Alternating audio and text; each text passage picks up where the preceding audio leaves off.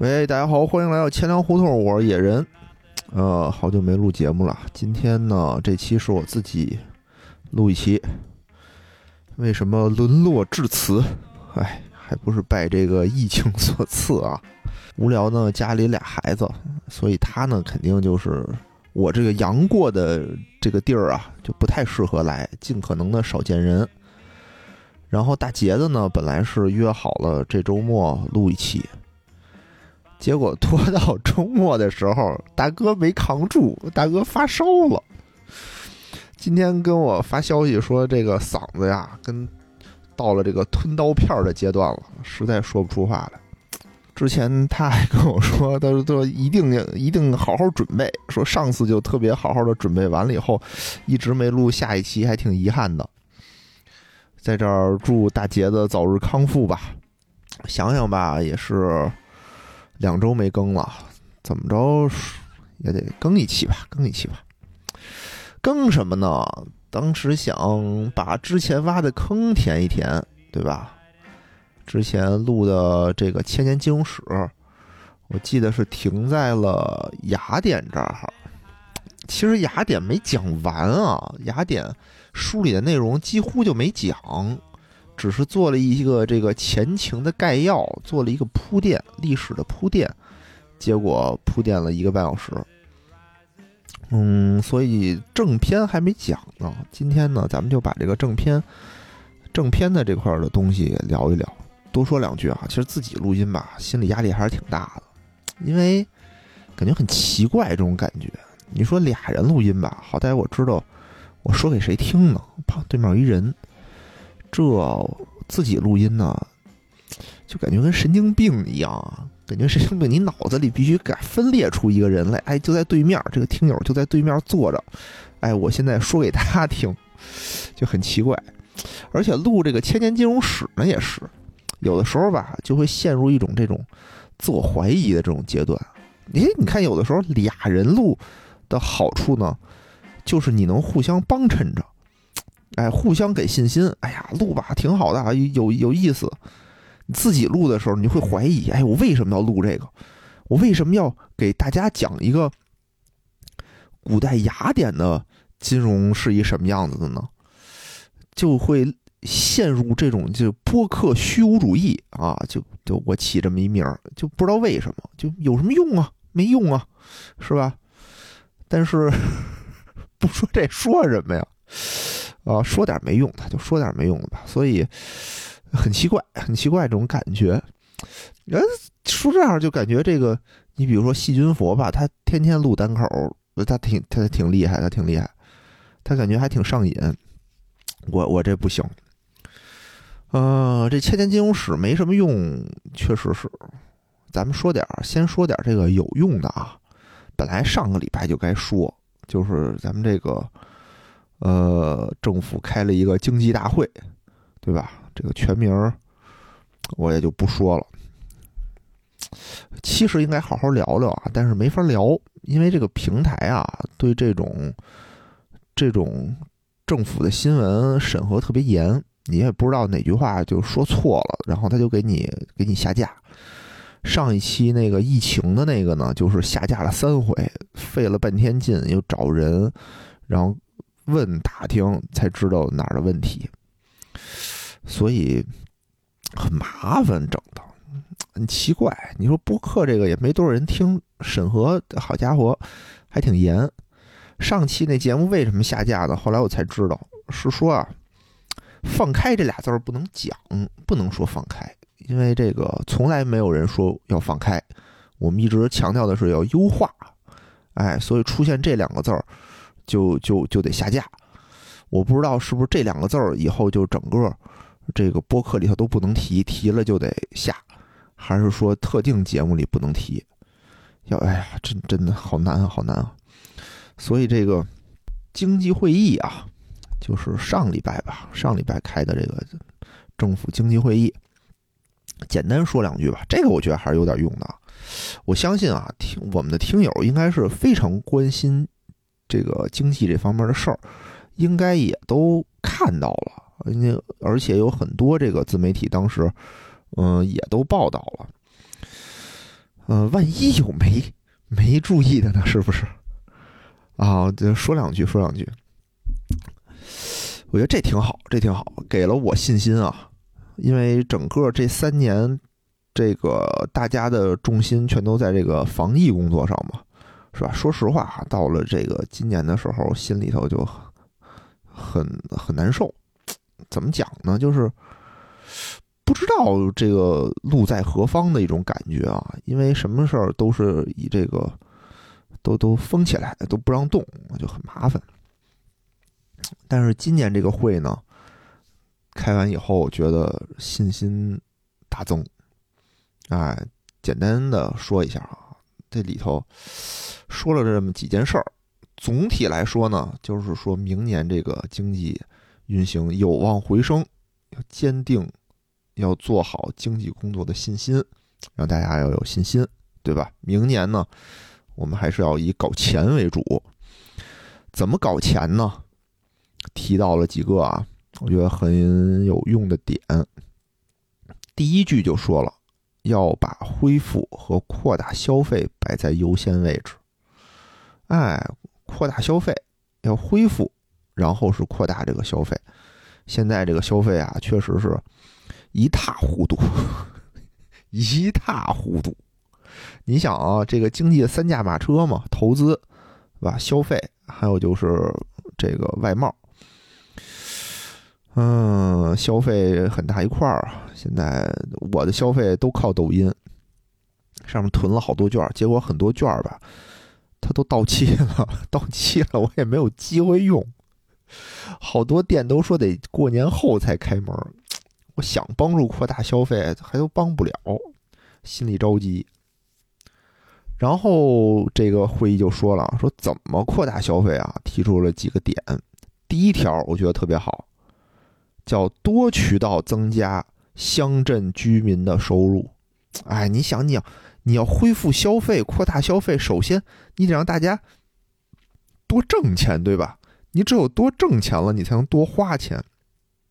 经过这几年的这个抗疫的经历啊，大家的手头的钱应该已经想必已经是不多了。呃，可喜的是，我国的这个杠杆啊，应该是降了不少。我跟网上看见一段子啊，就说商家啊都等着这个疫情之后，消费者报复性的消费。后来这个消费者看了看自己这兜啊，自己这兜比脸都干净，想了想说：“我操，我拿什么报复？我也想报复，算了，一笑泯恩仇，咱就当什么事儿都没发生就完了。”所以这个时候呢，嗯，首先第一步要增加城乡居民的收入。无可厚非，这是一个逗号。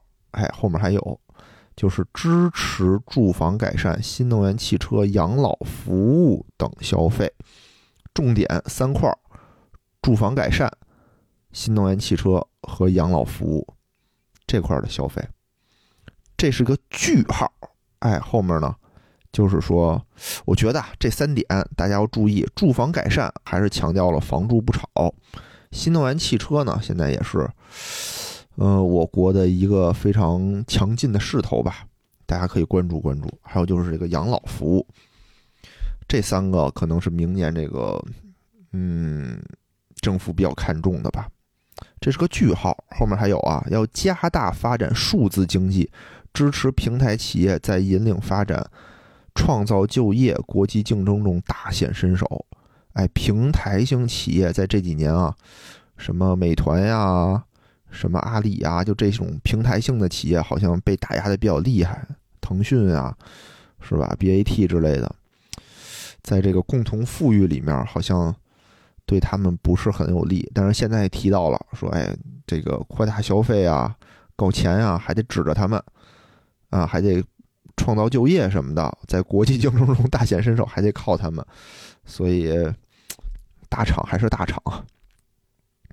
后面呢，就是切实落实两个毫不动摇，给了非公有制经济以信心。这块说一下啊，什么叫两个毫不动摇？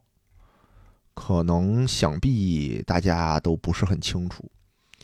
就是毫不动摇的巩固和发展公有制经济，毫不动摇地鼓励、支持、引导非公有制经济的发展，保证各类所有制经济依法平等使用生产要素，公平参与市场竞争，同等受到法律保护。那你说这条搁在这儿，它是要大力发展谁呢？公有制经济毋庸置疑啊，肯定不会受到什么打压。那我我理解啊，我理解，想必还是对非公有制经济。有一定的呃好处吧。后面还有半句，从制度和法律上把对国企民企平等对待的要求落下来，从政策和舆论上鼓励支持民营经济和民营企业发展壮大。哎，句号。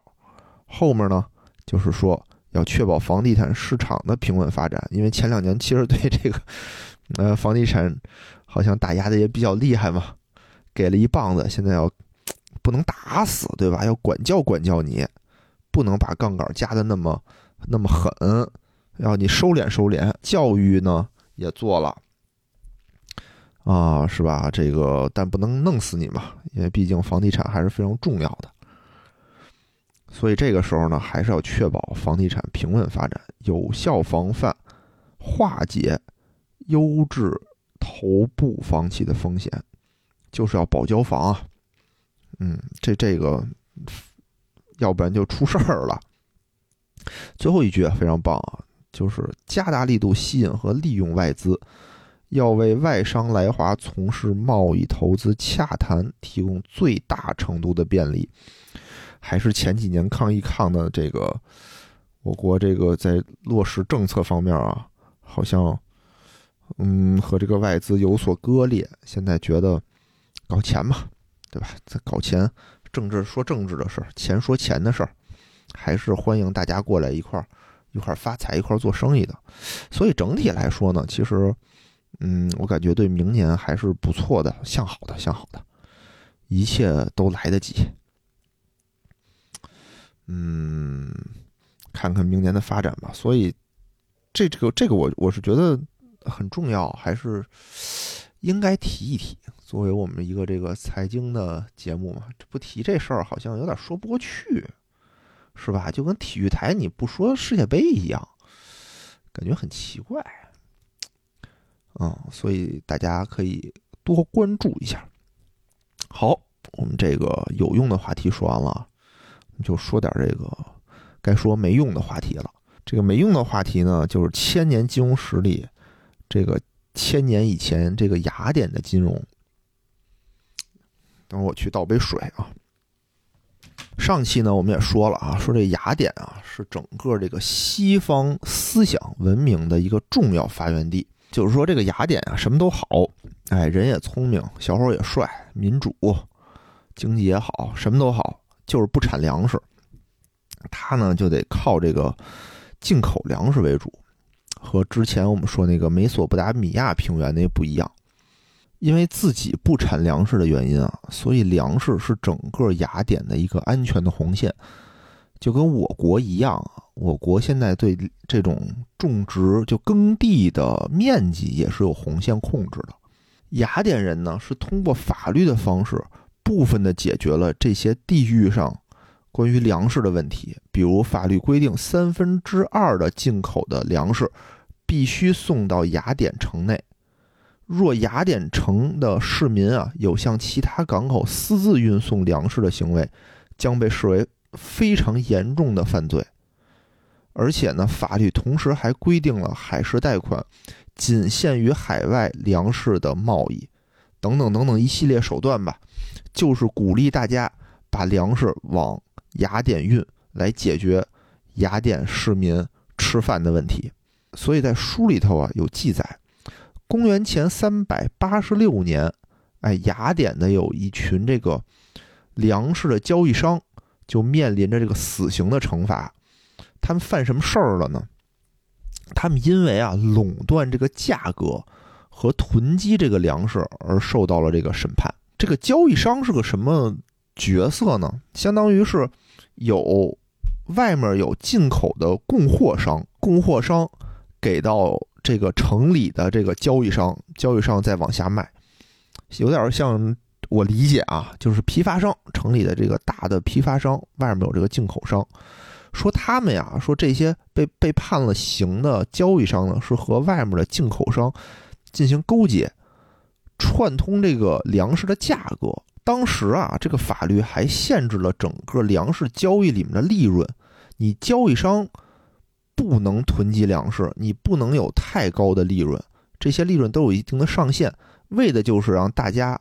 能够公平的获得低价的粮食，但问题是，这个限制是限制给交易商的，也就是本地批发商的，它不是限制给进口商的。而这些交易商犯的罪，就是他们一起联合起来串谋去压这个海外供应商的价格，把这个价格压得很低。然而呢？他们拿到了这些谷物以后，并没有马上转卖出去，而是自己囤这批货，等价高的时候再卖。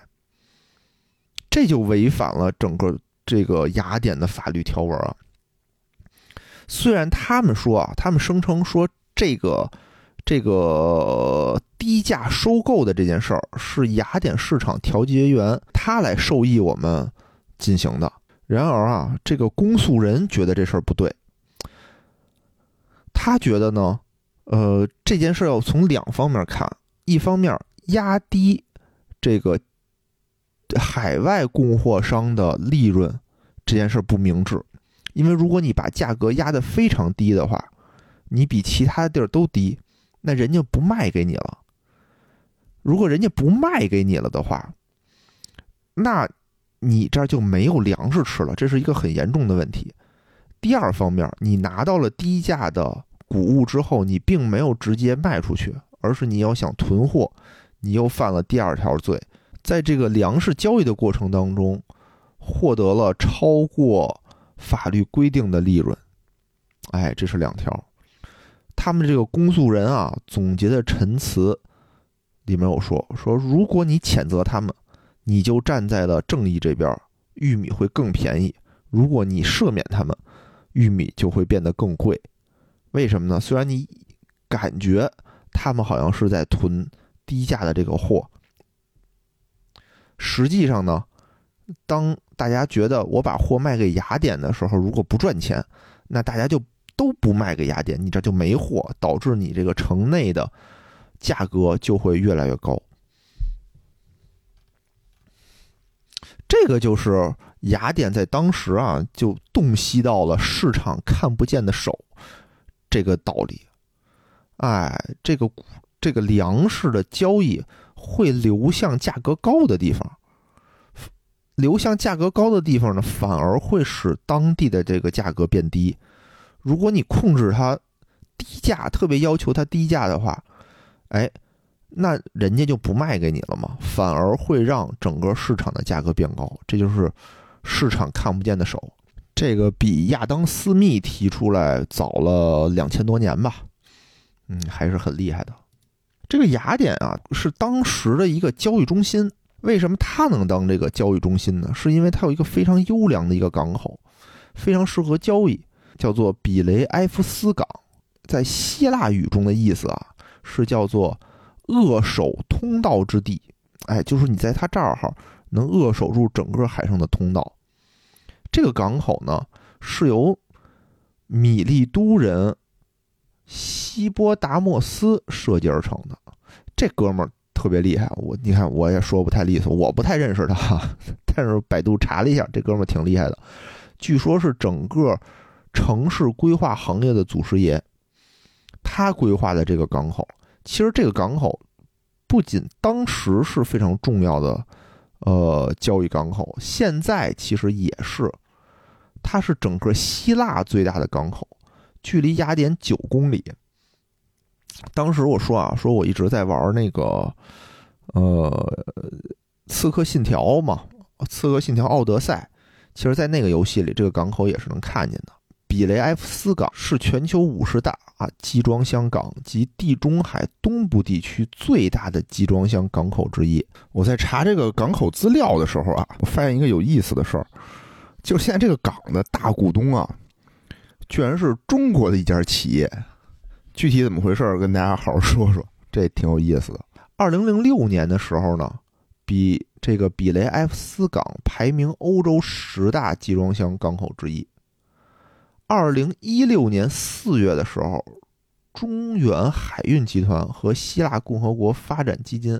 正式签署了比雷埃夫斯港口的管理局股份转让协议和股东协议。二零二一年十月二十五号，中远海运交割了比雷埃夫斯港务局百分之六十七的股份，拿下了这扼守通道之地的绝对控制权。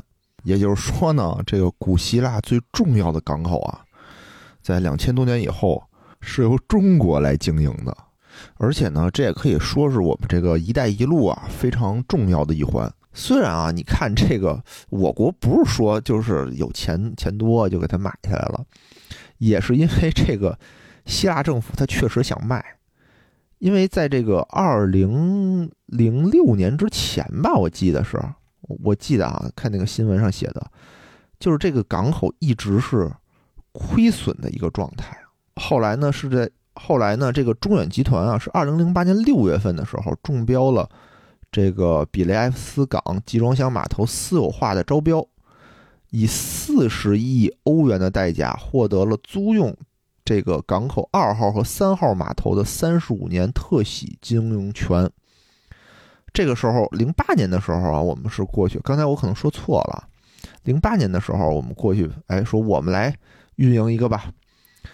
而一号码头呢，是由这个希腊国有港务局自己经营，但运行了几年啊，就发现这个两者经营的效益差距非常大。这个我们这个二号、三号码头头头呢，哐哐挣钱，它一号码头就不太行。后来呢，希腊政府也把这个一号码头的经营权也列为了这个。国资私有化的计划当中去，之后呢，进一步就要将这个比雷埃夫斯港的百分之六十七的股权进行私有化。我们呢也参与了整个的这个投标。其实是在二零一五年的时候，一四年、一五年的时候，我们就已经中标成功了。但是，哎，但是这个西，在这个二零一五年一月二十七号。希腊新政府宣誓就职的当天，就叫停了这个比港啊的私有化计划，说停，哎，我们现在是令打鼓重新开张，上届政府的说的事儿，我们现在都不作数了，咱们得重新谈。一直谈到什么时候呢？一直谈到了二零一六年六月三十号，你看，哎，这一年半过去了，在这一天。这个希腊的议会进行了一次投票啊，这个时候超过三分之二的多数投出了赞成票，批准了中国海洋海运集团收购这个比港的股权协议。呃，整个股权协议的交割呀什么的，就是得走流程嘛。虽然批准了，后面还得走流程。又过了五年，二零二一年十月份。才把整个这个项目拿下来，在中国的经营下啊，这个比港两年内实现扭亏为盈，哎，十一年的时间以内啊，从世界排名第九十六的港口上升到了二零二一年的第二十九名，有了这个大踏步的前进，是吧？我觉得就是我国除了足球不行，其他的还是完全可以的。哦，对不起，重新说啊，我国除了男足不太行，其他还是可以的，因为女足一向都挺厉害。这个事儿我看到这个新闻啊，就挺感慨的，有一点，因为你看啊，这个比雷埃夫斯港自古以来啊，对吧？自古以来就是这个希腊人民非常重要的一个海运港口。没有它的话，相当于雅典就就没有雅典了嘛？你粮食往哪儿运呢？是吧？很麻烦，也没有后来这个雅典称霸海上的故事了，就都没有了。这个港口很重要，但是没想到啊，两千多年后给卖了。我我作为一个中国人，我是很骄傲的一件事儿啊。但是我就想，如果是一个希腊人，他会怎么想呢？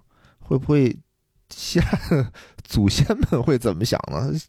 这帮他妈，这帮他妈败家玩意儿是吧？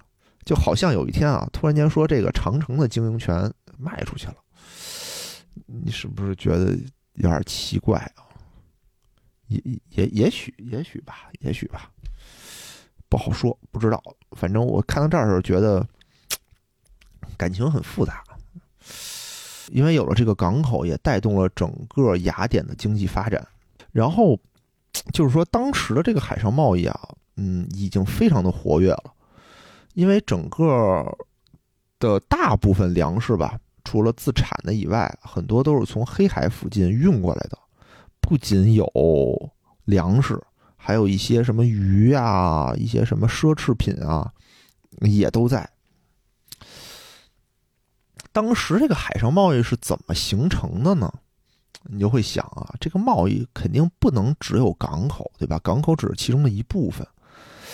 还得有什么呀？人财物，对吧？缺一不可。这个港口它只是一个地理条件，天时地利人和嘛，它只是一个地利的这么一个条件。还有就是人财物的这些东西，人呢当然很重要了，对吧？我们就要维护这个市场经济，来调动人的这个积极性，让大家都想参与这个海上的贸易。这个财呢，就是说得有钱投到这个海上贸易当中去。因为海上贸易啊非常危险，哎，有天气的原因，对吧？这来一大浪，可能船就沉了。那也有人的原因，可能海盗啊来波海盗就给你抢了。这都是在海上，你都没地儿逃去。你说在路上、陆地上，对吧？我可以跑，海上你哪儿跑去？没地儿跑。而且呢，还有这种船本身的原因，可能不结实啊，或者触礁了呀，等等等等。所以海上贸易非常的危险。这个时候呢，就有很多这个有钱的人啊，我既想赚钱，但我也不想冒生命危险，那怎么办呢？那就说干脆我投资，哎，我出钱，我出钱去雇人也好，或者是说我就单纯的投资也好。而在当时的雅典啊，更多是通过这种借贷的方式，就是我有钱我借出去，哎，来参与这个生意。那有出钱的呢，就有出船的。有干活的，对吧？你看人财物几样就都齐了，只要有利益在这个前面啊，这这都不是事儿。刚才我们说了啊，有出人的，对吧？出人出力的，有出钱的，有出船的，这可能是一拨人，也可能不是一拨人。其实正经的不是一拨人的可能性比较大啊。这三方人呢，如何在一个这个风险很高的行业里头进行合作，就很微妙。现在我们合作都要干嘛？都得签合同，对吧？对吧？你你上班，你说为什么你要给这个老板打工呢？因为他要给你钱。你凭什么知道他肯定会给你钱呢？就是因为你跟他签了合同。当时大家的在这个合作过程当中也会签合同，那有合同就得有人去监督这个合同。这是什么呀？这就是法庭。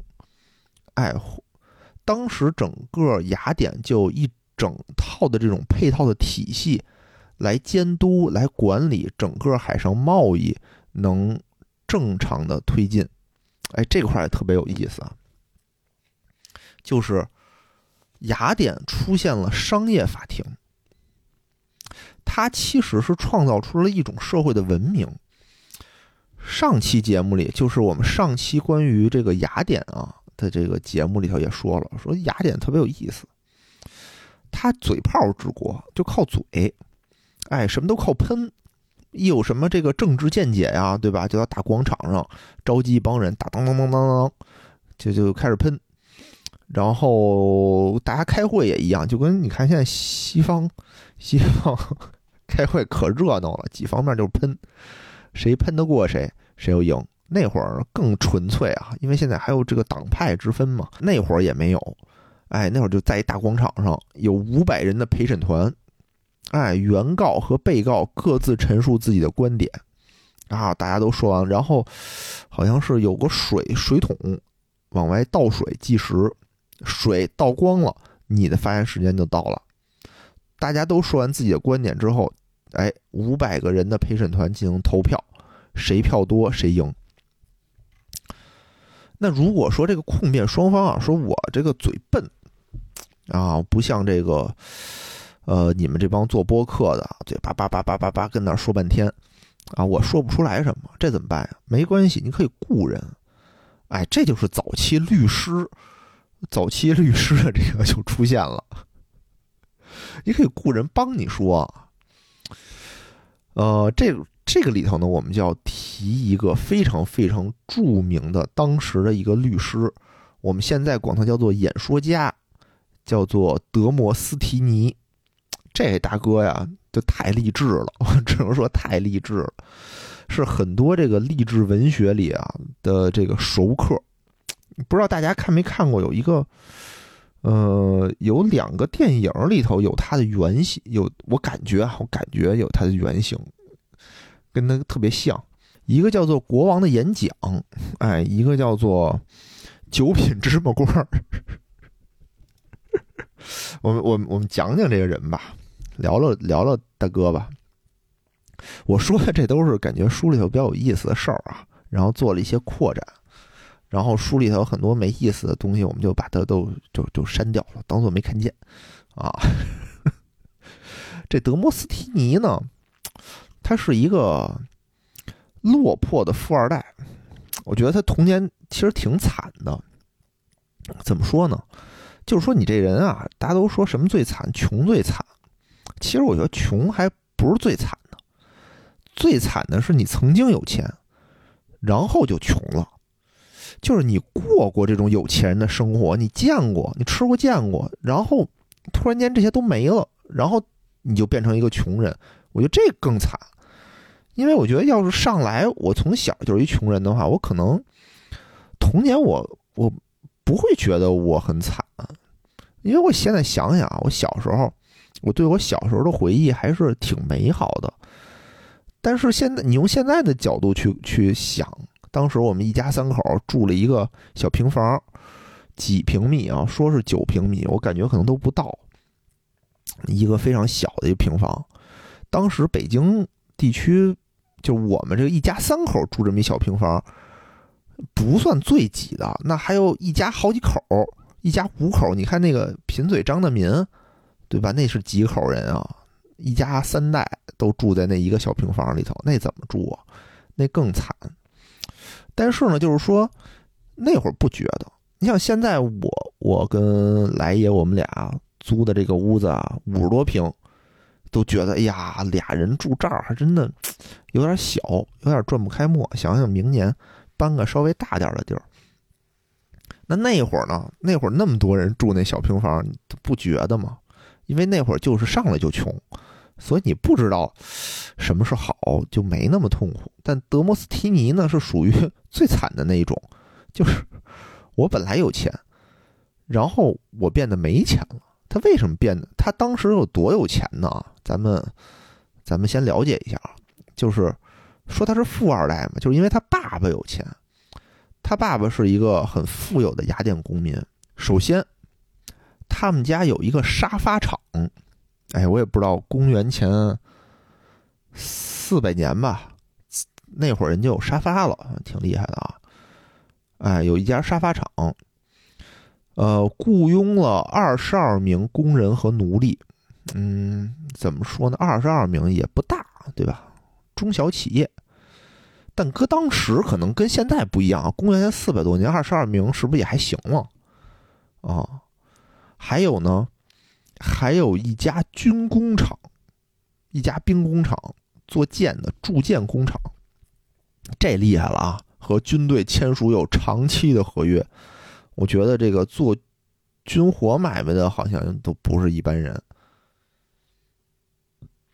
这家企业呢，最多的时候雇佣了三十三名奴隶，呀，也挺大的了，不小了，规模还可以。而且呢，在当时的两家银行里头啊，有三千德拉克马的存款。这个三千德马克拉，这个。这个德拉克马是当时一个计量单位啊，三千有多少呢？因为后面我们会提到有几个案子，基本上我进一船的货是三千德马克拉，德拉克马，哎，应该也不少。你就想吧，一船的货应该也不少，而且呢，还在还有一笔海上的粮食贸易贷款，价值七千德马克拉，德拉克马，这都是他们家的钱啊。而且呢，还有这个对外发放的其他贷款有七千六百德拉克马，也就是说有一万多德拉克，小两万吧，德拉克马的存款和贷款。还有呢，两家工厂，一家沙发厂，一家兵工厂，然后还有一套房子、家具，还有各种珠宝首饰收藏品。哎。这些东西后来怎么没了呢？是因为啊，在这个德莫斯提尼七岁的时候，他爸爸去世了。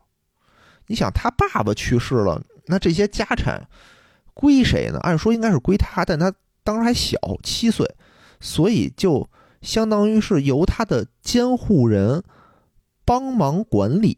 结果管着管着，人就不打算还了。哎，就就就就想把他整个这个财产给他吞掉。到他成年时呢，说：“哎，我还你点吧。”他七岁，七岁去世了。七岁，人家监护人拿这些钱，对吧？到他十八岁的时候，过了十一年，只给了他不到十二分之一的财产。人说：“你当时留的就这些呀？可能欺负他小，对吧？或者说，哎呦，当时你们家这些地儿都都赔了。”都赔了，都没贷款没要回来，存款、投资、买股票也都赔了，就反正就变着花样说呗。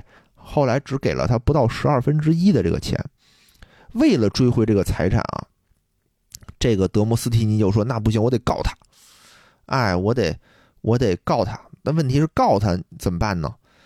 那就得刚才我们说了，在这五百人的大广场上当当当当的喷，哎，可是天妒奇才。”天妒奇才，这个我国这怎么说来着？天将降大任于人啊，必先苦其心志，劳其筋骨，饿其体肤。这个老天想让他成为一个这个著名的律师、著名的演演说家，但其实上来并没有给他一个。一个这种演说家的天赋，不是说一上来你就打小话痨，打小你就逮谁跟谁说，嘴皮子特利索。他不是，他出生的还是一个结巴，哎，就跟那个国王的演讲里面的国王似的，他是一个结巴，他说不出来这些这些东西。但是呢，他有一有一颗心，他说我得我得夺回我们家的这个。这个钱啊，我也不知道他他去练习这个演说是为了是为了就想说呢，还是为了嗯想夺回他们家这个财产？反正他就觉得不行，我得练习，因为可能小孩也穷，也没钱去请这些知名的演说家，所以他呢就就练习。虽然我这个发音不准，对吧？但是没办没关系，有这个。当年有一部电影，这个国王也也也不行，那我那他他能练得成，我也能练得成，所以呢，他就开始刻苦的先读书啊、看报啊、认字啊、学习啊。据说啊，他抄写了这个波罗奔尼撒战争史，抄了八遍。就是首先我得提高我的文化水平，然后呢，虚心向著名的。当地这个著名的演员、演说家请教发音，他怎么他怎么练呢？这事儿，这就特别像这个《唐伯虎点秋香》里面啊，这个周星驰演的《唐伯虎点秋香》里面的这个桥段了。他给这个嘴里塞小石子儿啊啊，练这个朗读。我也不明白为什么嘴里塞石子儿。我没石子儿，我还说不清楚呢。我塞了石子儿，我不更说不清楚吗？不管他就嘴里塞石子儿，就可能是在这个有这个石子儿的时候，还得能说说利索了。哎，纠正发音。然后呢，迎着大风和波涛讲话，哎，对着大海啊啊跟那喊，是不是？是不是有点这画面了？为了去掉这个气短的毛病，哎，他一边在这个悬崖的山路上攀岩，哎，一边攀岩一边吟诗，这都变态！我觉得这都这这图什么呀？这死了在。这这都是那个百度百科里写的啊，大家可以自己看，不是我瞎编的。而且呢，据说啊，他在这个家里还装了一面大镜子，哎，每天起早贪黑对着镜子演说，说自己说话的时候啊，有点像那个肥猫正则式，他爱抖肩，怎么办呢？他又在这个左右肩膀上挂一柄剑。你你你就跟头悬梁头悬梁锥刺股，哎，你一动就扎自己，哎，就扎自己不行，就让自己改掉这个耸肩的坏毛病，而且呢，还把自己剃成这种阴阳头，哎，让自己能，就是我剃 为什么剃阴阳头啊？就是我我剃这么丑，我不能再出去乱耍，不能去夜店，不能去网吧，我哪儿都去不了了，我不能玩去了，我只能在躲在家里安心的这个演说。哎，就这么刻苦，刻苦训练了，也不知道多少年吧，很多很多年，终于学成了，出来跟他的这个监护人打官司。这个德摩斯提尼呢，就在法院上指出，说自己老爹啊，留下两家工厂，一家是自己开的兵工厂，有三十三名奴隶，每个奴隶的价格大约是五百到六百德拉克马。最低不会低于三百。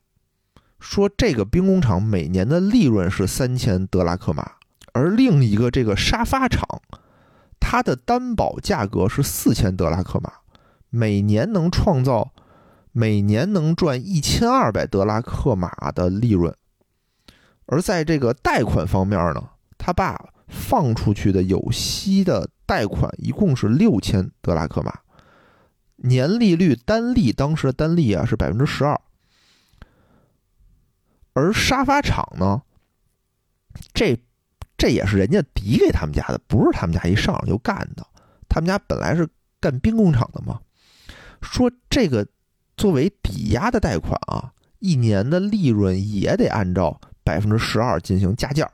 最后呢，这笔遗产总共多少钱呢？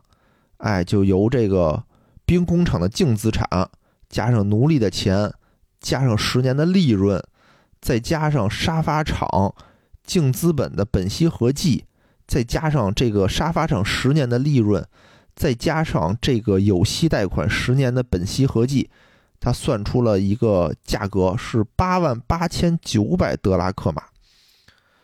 反正啊，很复杂，整个这个计算。但是你得想，你得想。不知道大家听明白了没有啊？可能没太听明白，没太听明白也没关系。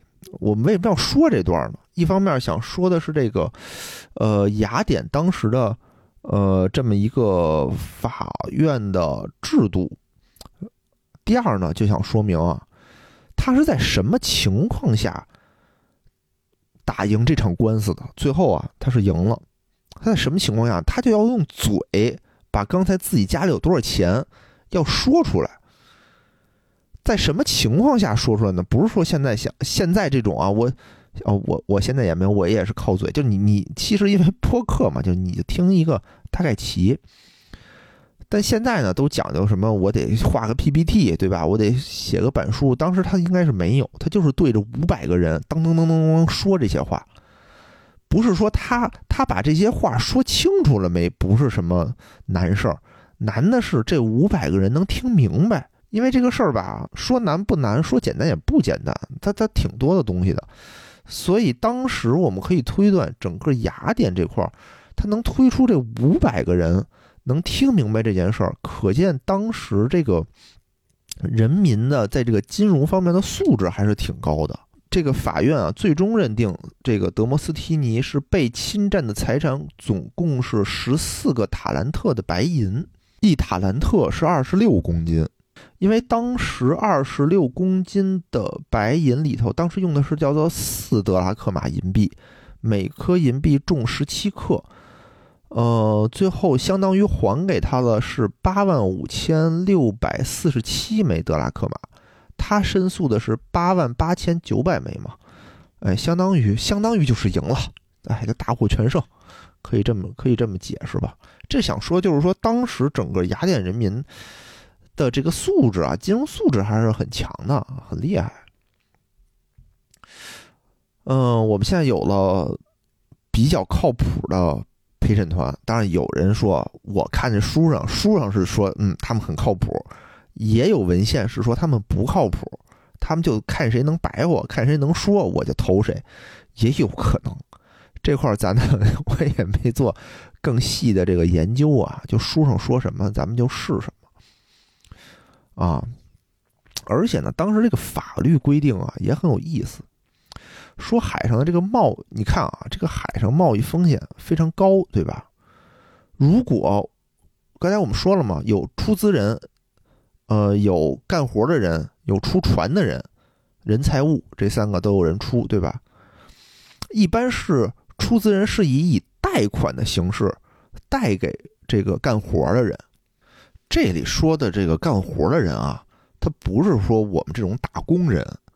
哎，他说的是种经营者，是老板，和资本相比吧，他就算是干活的人了。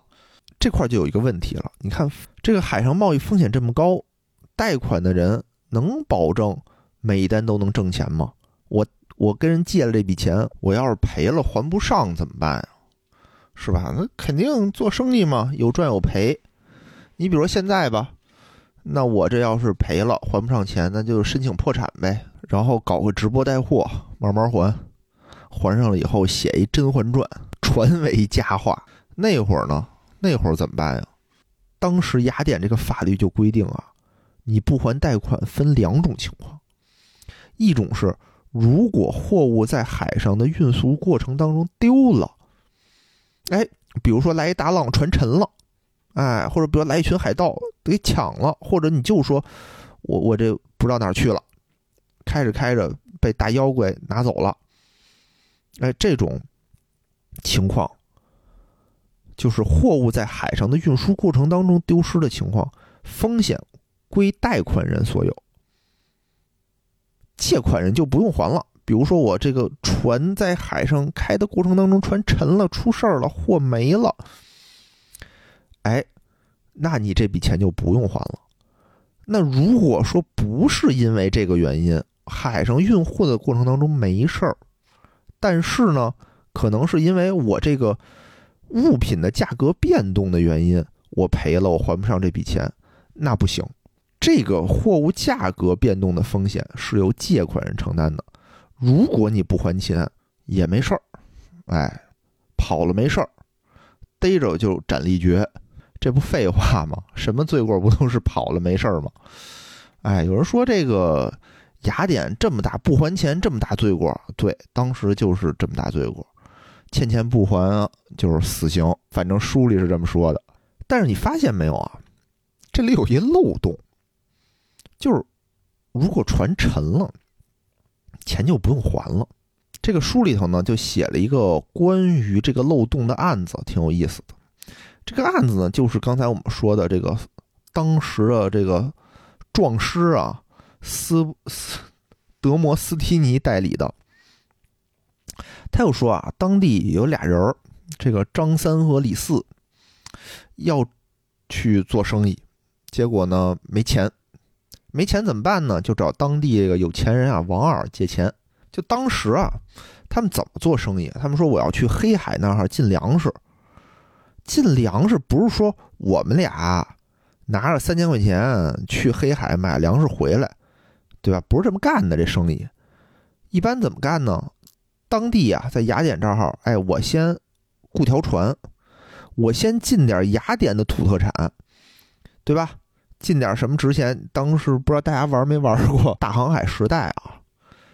这海上贸易的交易就不会跑空船的，那一定是我在这个港口进好了货，到下个港口卖出，我在下一个港口进好了货，我再带回来。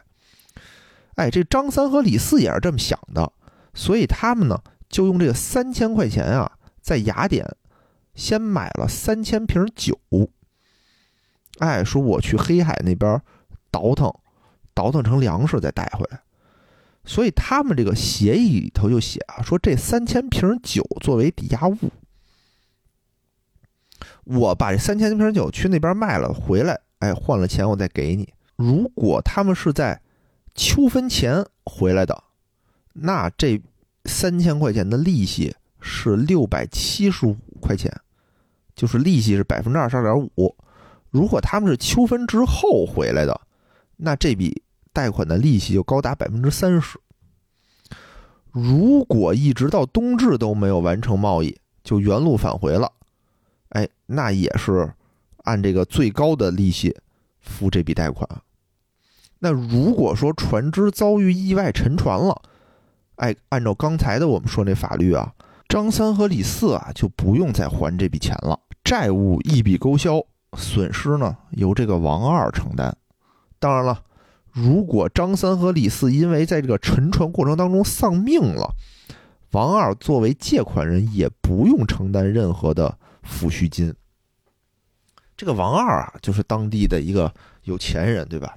他就是属于那种我又想挣钱，又不想又不想担风险，至少我不想担这种生命的风险，我不想出海，所以他呢，大可以把很多钱分散进行投资，把这个鸡蛋放在不同的篮子里。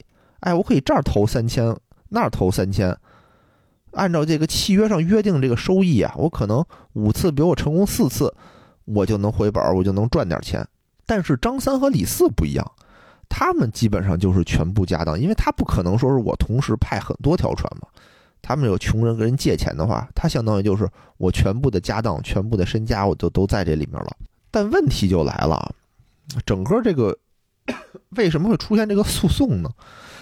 就是因为发生了最不愿意看到的事儿，就是张三和李四回来了，俩人回来看见王二啊，就抱头痛哭，说：“王二啊，我对不起你啊，我们这个这个回来的过程当中啊，突遇风暴，哎，一阵邪风吹来，直接把船全部掀翻，船沉了，我们这也没办法呀。”但王二就很奇怪，王二说：“你们说沉了就沉了，我不信。”哎，就因为这个事儿，两边在打官司。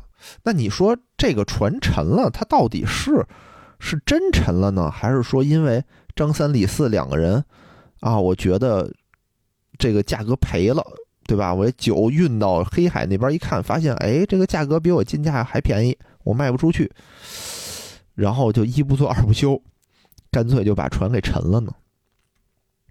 这这咱也不知道。这个事儿呢，就相当于，就即使说是因为他们他们做买卖赔了，为了逃避债务，故意这个凿沉了船只，那可以说是他们两个张三李四是用这个漏洞去逃避债务。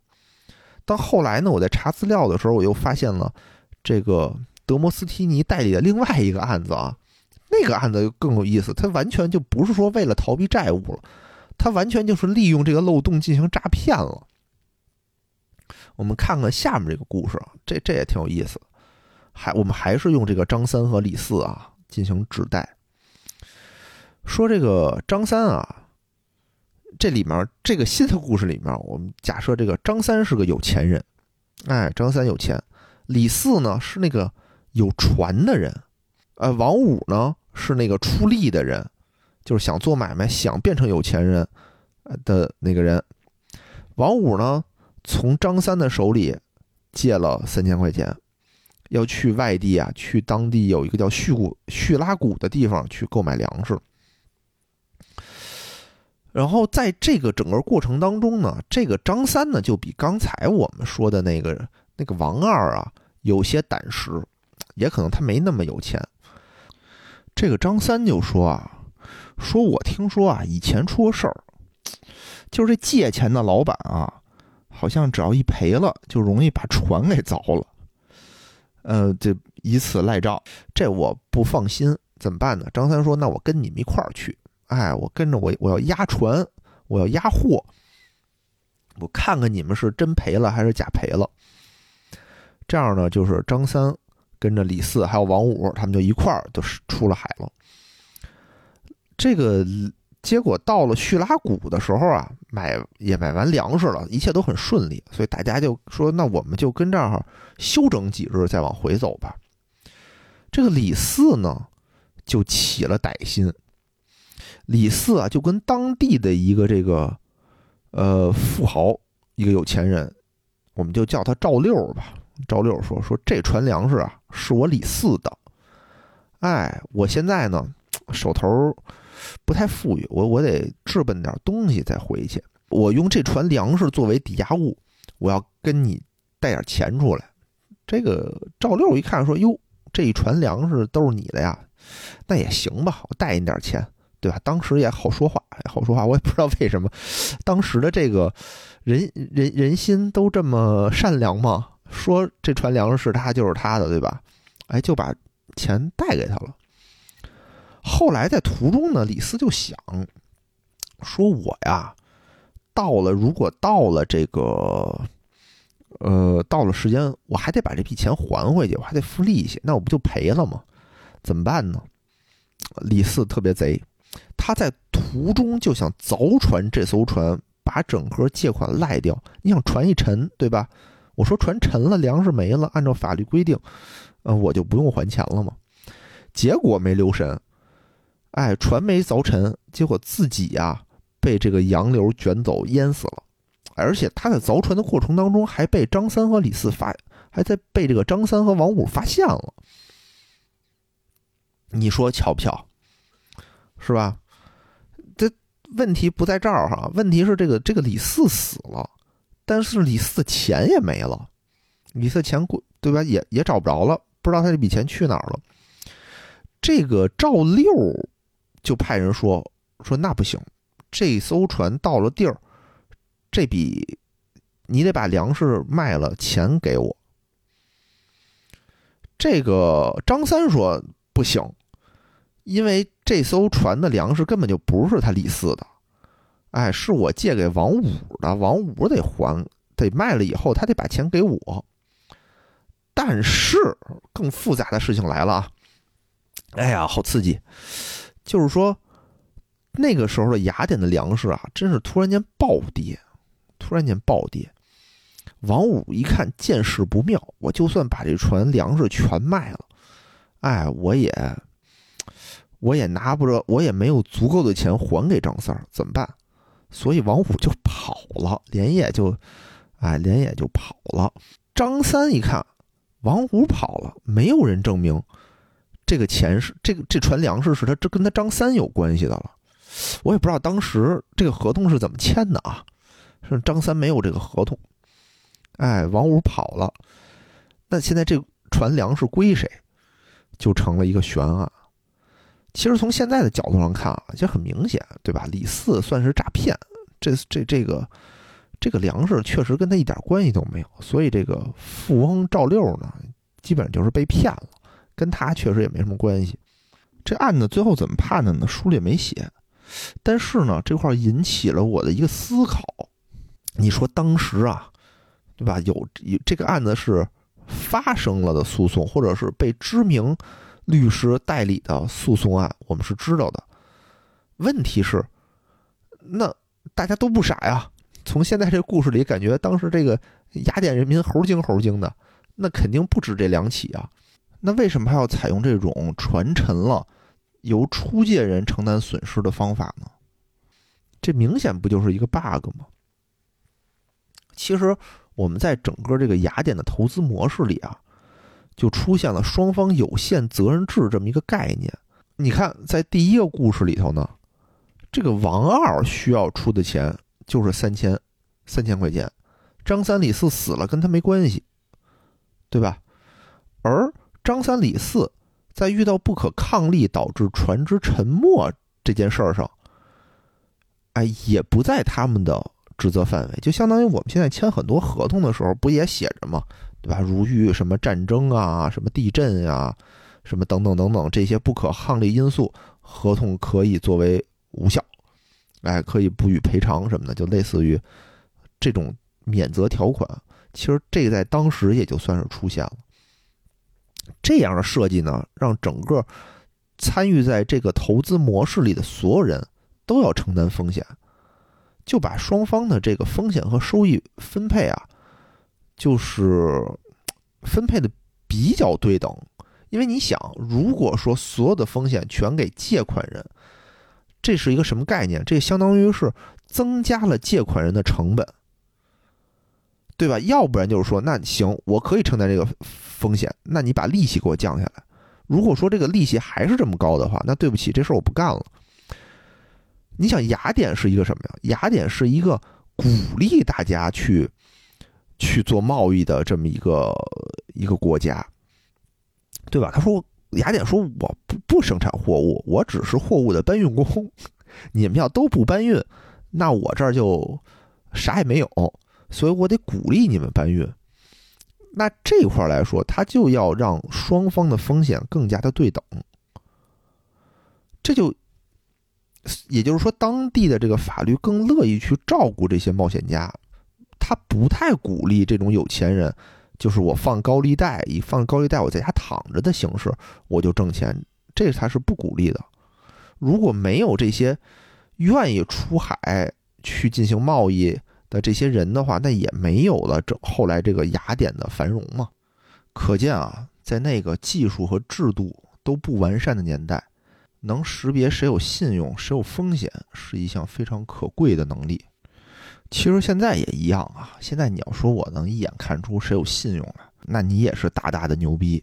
那如果要说这个识别信用、识别风险这个领域里谁是大佬啊，那就必须得提一下银行了。这个银行呢，据记载也是在雅典时期出现的。我们之前说这个美索不达米亚地区的时候啊，说到了银行家，对吧？当时是。是有这个银行家的出现，但不是银行。这里头呢，就确切的提到银行出现了。当时这个银行啊，很有意思，它不是一个大。你像我们现在这个，我们现在这个印象中的银行是什么样呢？对吧？富丽堂皇的一个大厅，对吧？里面站满了客户经理，哎，骗你卖保险。